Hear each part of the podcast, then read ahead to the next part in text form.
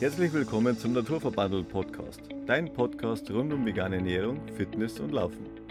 Und heute sprechen wir über das Thema Milch, unsere Kühe und die Milchindustrie. Und die Milchindustrie. Viel Spaß! Ja, und auch von mir herzlich willkommen. Wir sitzen wieder mal in unserem Wohnmobil, in wir unserem Arbeitszimmer. Wir sind schon wieder unterwegs, ja. Wir sind schon wieder unterwegs. Aktuell sind wir im Norden. Wir nehmen natürlich die Folge auch trotzdem auf. Und ja, wir haben viele Daten, Fakten und. Rund ums Thema Milch. Genau, ganz viele interessante Themen, denn es ist wirklich so, dass das Thema Milchindustrie schon ein ganz großer Punkt ist, denn wir meinen ja immer, ähm, kein Fleisch zu essen ist schon mal ein guter Anfang. Das stimmt auch definitiv. Aber warum man auch eigentlich Tierquäler sein könnte, wenn man Milch konsumiert. Und da möchten wir einfach ein bisschen drauf eingehen. Wir wollen natürlich aber niemanden irgendwie belehren oder sonst irgendwas. Wir wollen euch einfach bloß mal Ta Daten und Fakten geben. Und ähm, ja, vielleicht hast du da auch nochmal irgendwie ein deine Meinung für uns und schick sie uns dann gerne. Genau, weil den wenigsten, glaube ich, ist es so richtig bekannt, wo, wo kommt unsere Milch denn eigentlich her? Ja, sagt natürlich jeder von der Kuh. ja, und wie das aber herstellen, das Herstellverfahren ist, beziehungsweise man meint ja immer, ach, wir haben ja so viele Kühe auf der Alm und da kommt die Sennerin und äh, melkt die Kuh. Das ist natürlich Ausnahmen gibt, gar keine Frage, aber Fakt ist, dass die Milch, die wir im Supermarkt finden, nicht von glücklichen Kühen kommt. Auch die Biomilch ist da auch immer so, immer ganz ein schwerer. Das heißt nicht von glücklichen Kühen, sagen wir es mal so, wir können es nicht beurteilen, ob die Kühe glücklich sind, aber ähm, ja, es, es liegt einem. Aus, dass es nicht so schön ist für eine Kuh da drin zu stehen, aber gut. Das ist das äh, System, was halt einfach hinter der ganzen Milch steckt oder sowas, ja. Wir gehen aber nicht drauf ein, auf die gesundheitlichen Faktoren der Milch. Das wollen wir auch nochmal ausschließen. Nee. Und wie gesagt, wir, wir zeigen euch heute einfach nur ein paar Sachen auf, was hinter dem ganzen Produkt Milch dahinter steht, ja. Genau, lauter einfach werden, bitte, Herr Köhne, weil sonst versteht man dich nicht. Ach, ich rede so leise.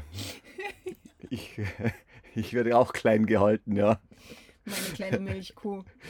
nee, äh, aber wie gesagt, wir zeigen euch nur, was äh, hinter dem Produkt Milch ein bisschen dahinter steht, hinter den Kulissen, was eigentlich, äh, wie die Entwicklung so war und wo der Trend jetzt eigentlich auch hingeht.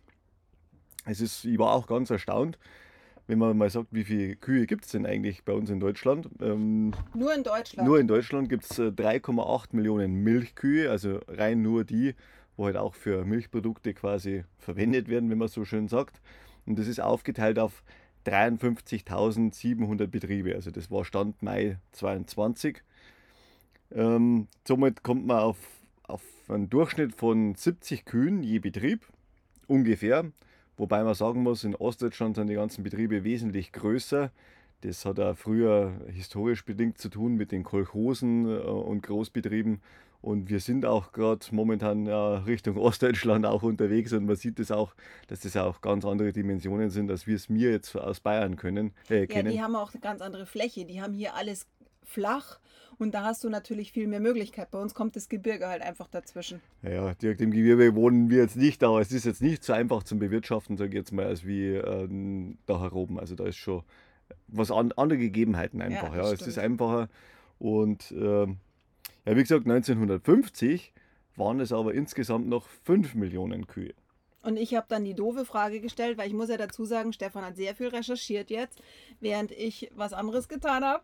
Ähm, und da habe ich dich gefragt, warum ist das früher mehr gewesen? Und dann kam bei dir gleich die Aussage. Ja, früher haben die Kühe halt auch wesentlich weniger Milch gegeben. Also in den 20er Jahren zum Beispiel hat so eine Kuh zum Beispiel 10 Liter Milch gegeben und durch die Züchtungen und auch durch das ganze Futter, was so eine Milchkuh heutzutage bekommt, und die Haltungsweisen ähm, bekommt so eine Kuh im Durchschnitt so zwischen 40 und 50 Liter jeden Tag raus. Ja? Also das ist schon eine Hausnummer. Und wenn man das mal stapelt in, in Milchpaketen zu einem Liter, also ich, ich glaube, wie viel sind in Ordnung so ein kompletten Palette drin, zwölf Pakete oder sowas, ja. Sechs meistens, sechs in so einem Ding und dann sind es ein Liter. Zwölf. Ja. ja, also das ist schon ordentlich und das bringt jede Kuh halt täglich raus, ja. Und Aber auch nicht freiwillig, muss man dazu sagen. Die ist ja dafür so gezüchtet worden. Und man muss aber auch dazu sagen, eine Kuh gibt ja tatsächlich Milch, wenn sie erst gekalbt hat, beziehungsweise befruchtet wurde. Dann wird eine Kuh erst Milch produzieren. Genau, vorher gibt der Kuh auch keine Milch. Also wie gesagt, wir sind jetzt nicht die Milchvieh-Experten und die, Nein, die Landwirte, nicht. aber das sind, vorher gibt er der Milch, das ist ähnlich wie bei Menschen, eine Frau gibt auch keine Milch, solange jetzt das Baby nicht da war und äh, sozusagen das erste Mal dann trinkt. Ja, das ist auch ganz normal.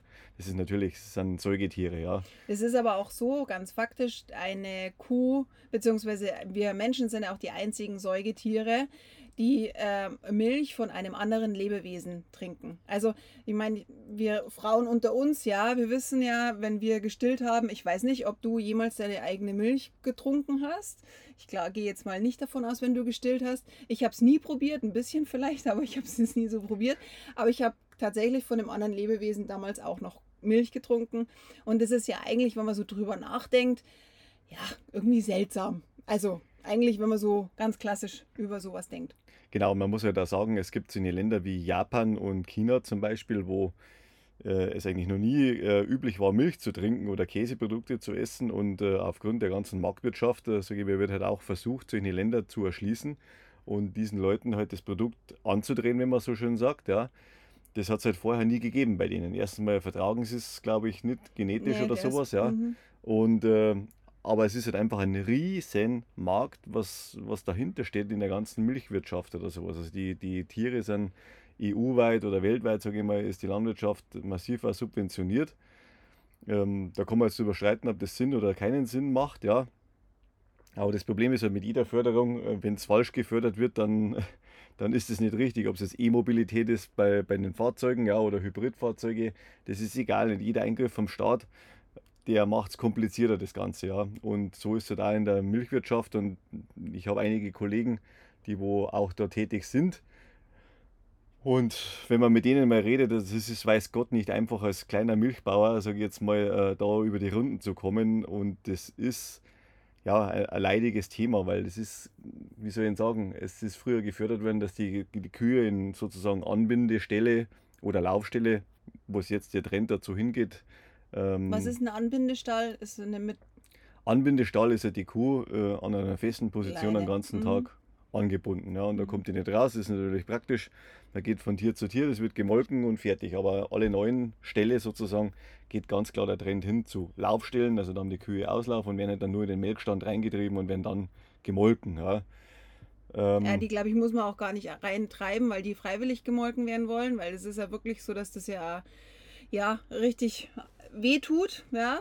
Aber genau, und man muss ja da sagen, äh, die, die ganzen Kleinbauern, das wo halt bei uns in Bayern äh, viel der Fall ist, die haben ja gar nicht die finanziellen Möglichkeiten, dass sie sagen, okay, ja gut, das ist vielleicht für das Tier nicht so gut und wir müssen jetzt da was machen wegen dem Stall. Das ist, äh, der Milchpreis steht enorm unter Druck. Du hast nicht die finanziellen Spielräume und die Möglichkeiten, dass man da investiert und äh, darum ist es auch noch mitunter so akzeptiert, dass das gemacht wird und da können unsere Landwirte, weiß Gott, nichts dafür vor dem ganzen System, das was eigentlich der Staat und die ganze Umgebung selbst geschaffen hat, sage ich jetzt mal, ja. Ja. Und das ist das Traurige, weil selbst wenn der Landwirt äh, will, dass er das ändert oder sowas und das Beste für sein Tier haben will, der kommt gar nicht drum rum, äh, dass er, sage ich mal, das Tier so weiterhält, wie es jetzt war, weil er halt einfach die finanziellen Möglichkeiten auch nicht hat. Und darum ist halt auch oft so, dass halt einfach Betriebe, äh, die wo sagen, okay, wir hören jetzt auf mit der Milchviehhaltung und machen halt einfach was anderes. Und dann kommen die Großen umso mehr. Genau. Und dann wechselt es halt auf Großbetriebe und es ist mit Sicherheit fürs Tierwohl nicht besser, wenn es ein großer Betrieb ist, ja. Da kann man sagen, ja, ist ja super dann organisiert und technisch und Melkroboter und keine Ahnung was. Aber das ist halt einfach, Die Kuh ist dann ein Produkt und Genau. kein, beziehungsweise ein Gegenstand. Das ist eine Es Maschine. kein, ist eine Maschine, genau, danke. So muss man's sagen. Ja. es ist einfach nur eine Maschine, die wo uns hilft, irgendwo ihren Profit zu machen. Und das ist das Einzige, was äh, letztendlich zählt oder sowas. Und das ist die Milchleistung. Und das ist natürlich klar, je mehr dass so eine Kuh Output hat, umso mehr habe ich Umsatz, ja. Und das ist das Einzige, was dann erzählt. Und wenn man sagt, äh, 40 bis 50 Liter, das geht an so einer Kuh nicht äh, spurlos vorbei. Also das, das Tier, was normalerweise so circa 20 Jahre alt wird, ja, Also man muss dazu sagen, eine Kuh wird tatsächlich normalerweise bis zu 20, 25 Jahre alt. Und wenn sie industriell eine, eine. Maschi ja, eine Maschine ist, dann fünf Jahre. Also das ist eigentlich schon echt Wahnsinn. Weil die einfach zu sehr ausge... Die werden richtig ausgezuzelt, würde man jetzt bei uns in Bayern sagen. Das strengt an. Es strengt total an. Die werden mit Medikamenten zugepumpt. Ganz abgesehen davon, dass die auch natürlich die Medikamente dann auch auf die Milch, was gesundheitliche Probleme jetzt gibt, aber da gehen wir ja nicht drauf ein. Nee. Das, das Tier ist einfach anfälliger. Das Tier ist definitiv anfälliger, es ist schwach, ist und man muss auch dazu sagen, ganz ähm, vom Tierwohl her, abgesehen von der Haltemöglichkeit, dem Tier, der Mama, wird das Kalb weggenommen und beide haben eigentlich eine total intensive Bindung zueinander. Die schreien teilweise tagelang, ähm, um, um gehört zu werden von der Mama oder vom, ja, von der Mama oder andersrum.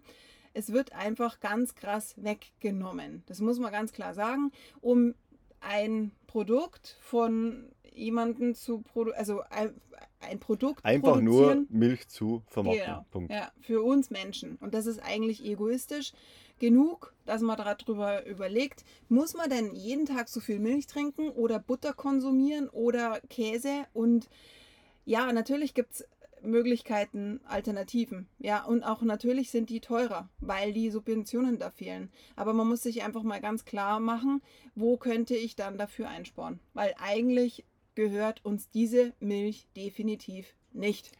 Milch ist sehr stark subventioniert. Äh, das ist einfach so und darum ist es auch eins von den billigsten Lebensmitteln, was es auch äh, gibt. Von dem hat natürlich der Landwirt überhaupt nichts davon, weil der ist der Erste an der ganzen Kette und der muss seine Milch zu dem vorgegebenen Preis an die Molkerei abgeben und das war's dann, ja. Und das ist eigentlich der Ärmste, ja, der wo er jetzt in der jetzigen Situation teuren Diesel kaufen muss. Stickstoffdünger ist äh, extrem orbitant teuer und äh, deshalb bleibt da nicht mehr übrig, obwohl vielleicht der Verbraucher auch bereit wäre, mehr zu bezahlen. Ja, aber an der Kasse scheiden sich halt die Geister und in der jetzigen Zeit, wenn jeder privat, sage ich mal, sehr viel mehr für Lebensmittel oder sonst irgendwas ausgeben muss, ja, dann greift man natürlich auch zwangsläufig auch zum günstigen Fleischprodukt oder auch zum Milchprodukt, weil man es sich einfach nicht mehr leisten kann. Das ist ganz klar. Und so fördert es halt einfach ein System, das was künstlich geschaffen worden ist über die Jahrzehnte, sage ich jetzt mal, und das kommt ja nicht von heute auf morgen. Und das System kann man nicht von heute auf morgen ändern. Das muss einem auch ganz klar bewusst sein oder sowas. Und wie gesagt, das ist eine schwierige Situation, aber man kann selbst halt auch daran arbeiten und sagt, okay, ich trinke jetzt weniger Milch, sage ich, ich nehme jetzt mehr Hafermilch äh, oder ich nehme auch Sojamilch, ja, bei uns. Hafermilch ist mittlerweile auch nicht mehr so teuer. Sojamilch mittlerweile ist es ja auch, dadurch, dass es halt groß, ja, da steht ein großes Unternehmen dahinter, wie Nestle, wird es halt auch günstiger. Dann kostet halt der Liter Milch, ja, nicht mehr 99 Cent im Supermarkt, sondern ein Haferdrink kostet dann 1,29 oder 1,49. Und ja. da muss man halt dann einfach ganz klar sagen, vielleicht mache ich da halt einfach ein bisschen weniger Milch in meinen Kaffee rein, weniger Milch in oder weniger Drink, ja, in dem Fall, weil Milch ist ja geschützt durch, weil es ein Grundnahrungsmittel ist. Das hat auch eine andere Besteuerung. Es ist ja nur mit 7% besteuert und nicht mit 19, wie bei unserer Haferdrink. Genau. Und, ähm, und da muss man einfach mal sagen, was ist mir wichtig? Ja, möchte ich den Fußabdruck für meine Kinder und Enkelkinder hinterlassen, so dass es passt? Oder man möchte einfach mit einem guten Gewissen oder mit einem besseren Gewissen einfach das Leben für andere auch noch wertvoll zu machen. Ja, es ist halt einfach so, die, die ganze Milchverarbeitung äh, braucht extrem früh Energie, wenn man es mal so sagt. Ja, erstens mal das, was das Tier frisst ist natürlich äh, enorme Futtermengen, weil sonst wird die Milch, äh, die Kuh nie so viel Milch geben, ja. Und das, das muss man halt so ein bisschen in Relation dazu setzen oder sowas. Aber nachdem es halt, wie gesagt, auch früh subventioniert ist, ist das Ganze halt relativ zu sehen und es verzehrt halt einfach den ganzen äh, reellen Preis von so einem Produkt, ja. Und das macht es halt auch absolut schwierig. Und wenn man halt einmal sieht, wo kommt denn die ganze Milch jetzt her? Also 81% von der ganzen Milch was in Deutschland produziert wird, äh, kommt aus den alten Bundesländern, also ohne Ostdeutschland, obwohl in Ostdeutschland die Betriebe wesentlich größer sind. Die meiste Milch wird also in den alten Bundesländern einfach produziert. Und speziell jetzt einmal auf die Anbildehaltung und Laufstallhaltung zurückzukommen, also in, in Bayern speziell sind 50 Prozent aller Betriebe, was existieren, immer noch in der Anbindehaltung. Also es entspricht 25 Prozent der gesamten Milchmenge, was da rauskommt. Und ja, auf deutschlandweit gesehen sind 11 Prozent in der Anbindehaltung, also von allen Tieren. Aber wie gesagt, der Trend geht ganz klar zum Laufstall und was man auch positiv dazu sagen muss. Weidekühe, ja, das, sind, das ist, äh, wie soll ich sagen, das ist immer die glückliche Illusion, wo halt auch die Milchindustrie sagt, ja, wo kommen die glücklichen Kühe alle her? Die sind auf der Weide den ganzen Tag. Und in Bayern sind es zum Beispiel 16 Prozent aller Milchkühe, die wo tatsächlich mal eine Weide sind. Also das ist mehr als 80 Prozent kommen halt nicht vom Stall raus. Mhm. Auch Biomilch, glaube ich, gell? Biomilch, ja. Der Anteil an Biomilch äh, vom gesamten Milchanteil liegt äh, übrigens bei 4,1 Prozent.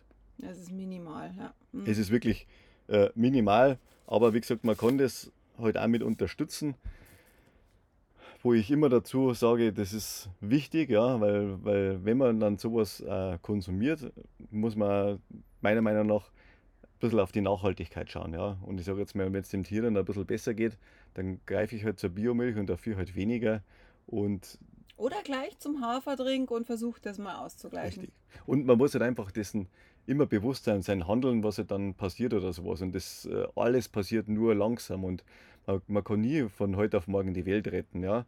Aber mit einer gewissen gesunden Einstellung, sage ich jetzt mal, kann man viel Positives bewirken. Also man wirkt auf andere Leute und die ändern vielleicht auch ihr Verhalten zwar langsam, aber langfristig. Und das ist genau das, was wir halt auch alle erreichen wollen. Wir wollen alle eine bessere Zukunft haben und äh, eine, wie soll ich sagen, eine wertvolle Zukunft. Und auch die Landwirtschaft, die leistet da einen ganz einen wichtigen Beitrag, muss ich sagen. Und das unterschätzt man nicht immer. Man kann nicht immer auf den kleinen Bauern schimpfen oder sowas und der kann am allerwenigsten dafür in dem ganzen System. Ja, nur die größeren, die wollten, sollten man, sollte man halt einfach mal ein bisschen ja, zum Denken anstoßen. Ja. Genau. ja. Und man selber kann natürlich auch viel bewirken, wenn man halt einfach bloß so ein bisschen bewusster mit dem Ganzen umgeht. Es ist ja auch so, dass so viel Milch weggeschüttet wird. Das ist halt das Tragische. Ich meine, da wird, wird wirklich ein Tier gequält und dann wird auch noch so viel Milch weggeschüttet und dann auch noch nach Italien gekarrt und diese Export-Import-Geschichte. Also, ich habe das mal auch äh, nachgegoogelt. Also, Deutschland wird da sehr viel Milch produziert. Also, es waren zum Beispiel, wo haben wir es denn?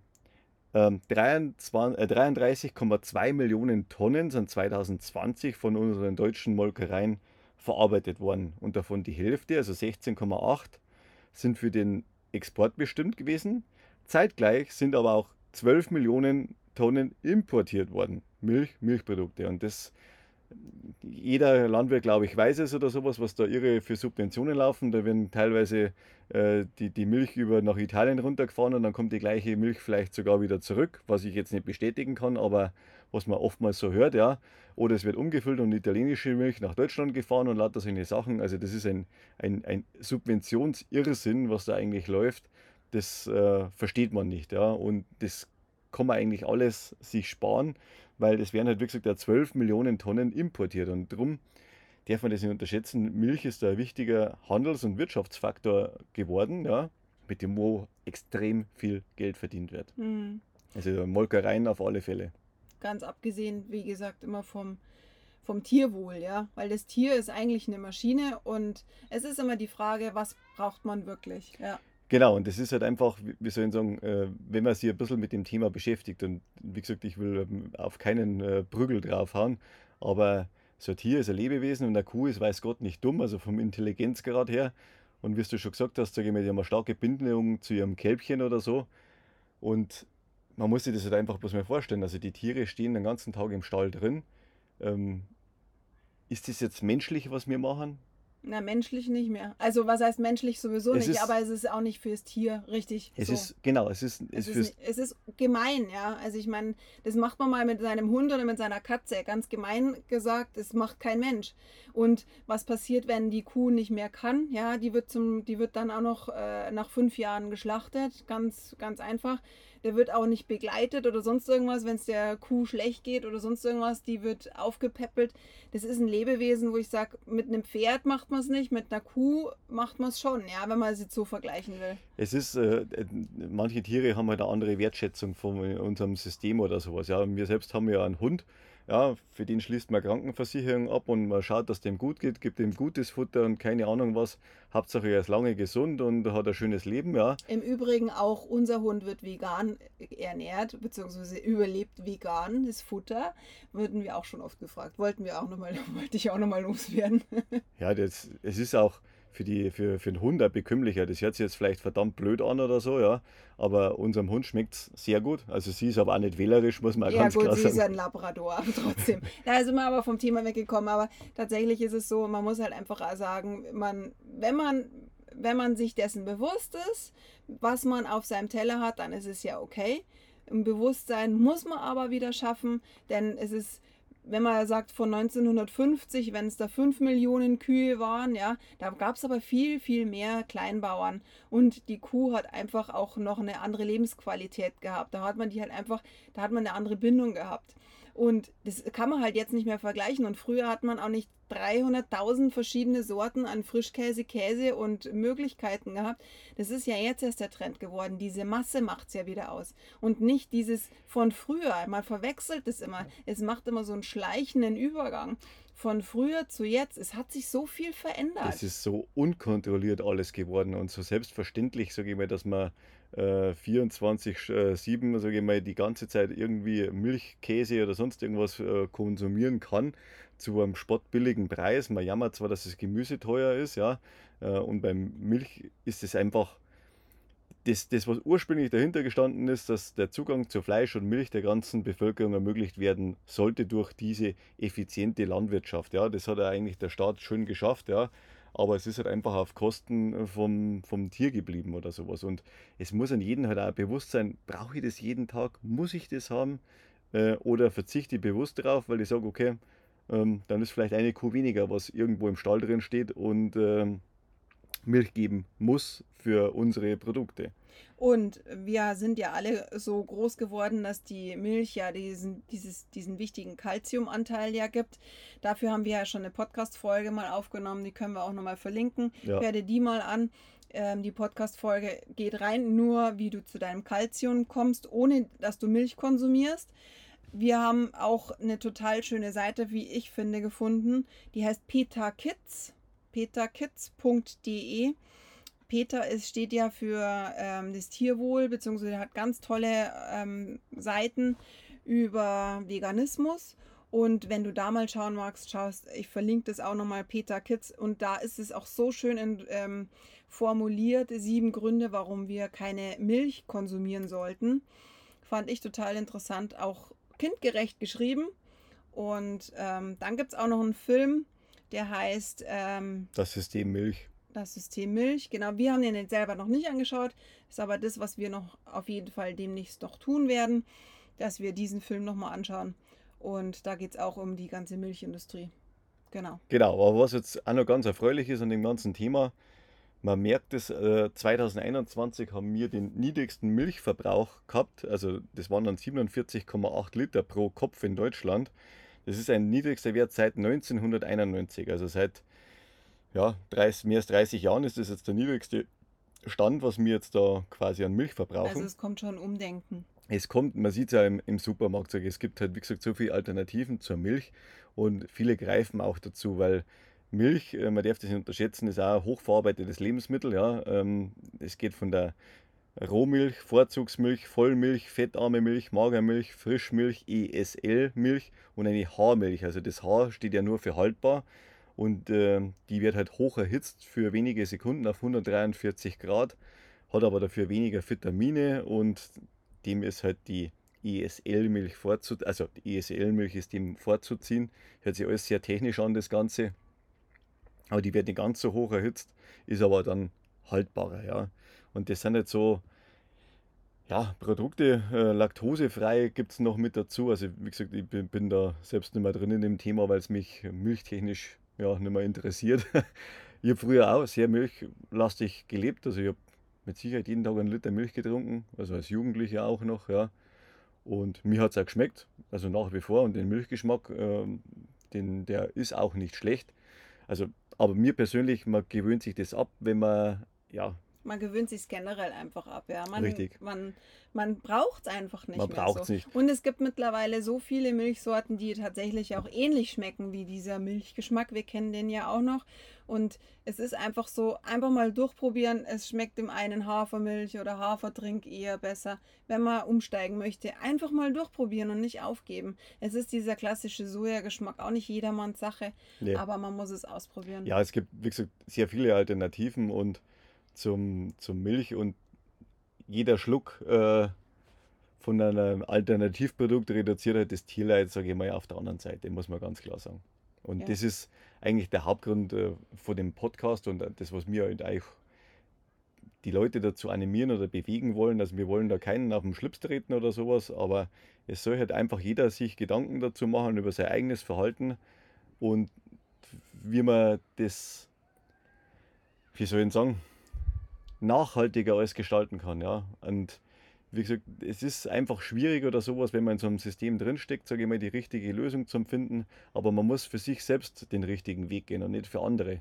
Und das ist wichtig. Und man muss äh, mit sich im Reinen sein, was man tut, egal was. Ja? Und wir haben es gefunden und wir sind stolz darauf, muss man ganz klar sagen. Meine Frau war ja da federführend und ich bereue keinen einzigen Tag, dass wir den Schritt gegangen sind. Im Gegenteil, eher, dass wir schon zu spät äh, gegangen sind, aber besser zu Immer spät. ist es nie zu spät. Es ist nie zu spät, Ist um nie. anzufangen. Einfach definitiv. Das Es ist, ist egal in welchem Alter. Einfach mal anfangen und ausprobieren. Und man braucht keine Angst haben vor irgendwelchen anderen Leuten, wo man vielleicht belächelt wird oder sonst irgendwas. Ach, gibt es jetzt nur noch Hafermilch oder keine Ahnung was, ja. Und man sieht halt, der Trend geht ganz klar dahin. Man kriegt ja schon beim Italiener irgendwo, wenn man Cappuccino kauft, da Sojamilch mit dazu. ja, Das hat es ja früher alles nicht gegeben. Da ist man halt auch bloß belächelt worden, ja. Und mittlerweile ist das halt auch, wie soll ich sagen, salonfähig gemacht worden. Ja. Es ist ja auch okay, wenn man es in Ausnahmen trotzdem konsumiert. Wenn man jetzt mitten in Italien ist und den italienischen äh, Cappuccino trinken möchte, ist ja okay. Die Dosis macht das Gift und dieses Bewusstsein, okay, jetzt trinke ich es mal ganz bewusst, es ist doch okay. Aber ich meine, es ist so selbstverständlich wie alles andere. Es, diese Selbstverständlichkeit, die kostet uns halt einfach ganz viel Tierleid. Genau. Und man muss halt einfach immer schauen, was steckt hinter dem Produkt. Genau. Das ist das nicht. Das ist einfach nicht irgendeine so eine weiße Suppe, was man da trinkt, ja, sondern das, das kommt vom Tier, ja. Und äh, was hat das alles verursacht in ihrem Leben? Ist es dem Tier gut gegangen oder nicht? Aber das interessiert den Konsumenten in der Hinsicht ja überhaupt nicht, wenn er das konsumiert. Äh, und darum sollte man sich halt einfach vielleicht mal einfach äh, Gedanken dazu machen, ob das wirklich so ist oder nicht und sich mal informieren und nicht einfach informieren lassen, ja.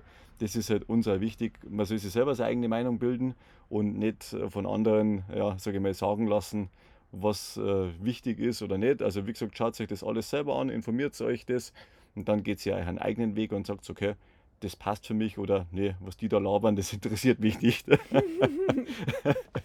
wie gesagt, also wir wollen keinen unsere Meinung aufdrängen, aber es ist halt wirklich wichtig Es sind halt einfach Fakten. Und das ist okay, wenn man es mal weiß und Genau. dann entscheidet man selbst. und man hört so viele Informationen und man muss ja das für sich rausfiltern, was für einen passt und mit dem, wo man glücklich ist und äh, das ist uns einfach wichtig. Wie gesagt, ich hoffe, wir haben nicht so viel geredet in dem heutigen Podcast. Wir reden immer viel, aber wir wünschen dir jetzt eine schöne restliche Woche. Das ist Sinn und Zweck eines Podcasts. Genau, eine sehr, sehr schöne Woche. Vielen Dank fürs Zuhören Vielen heute. Dank, ja, Hat mich super. gefreut und danke für die ganzen positiven Nachrichten von euch, für die neuen Abonnenten, für die vielen Zuhörer in unserem Podcast und weiterhin euch alles Gute und wir freuen uns auf euch. Danke. Also danke, ciao. Servus.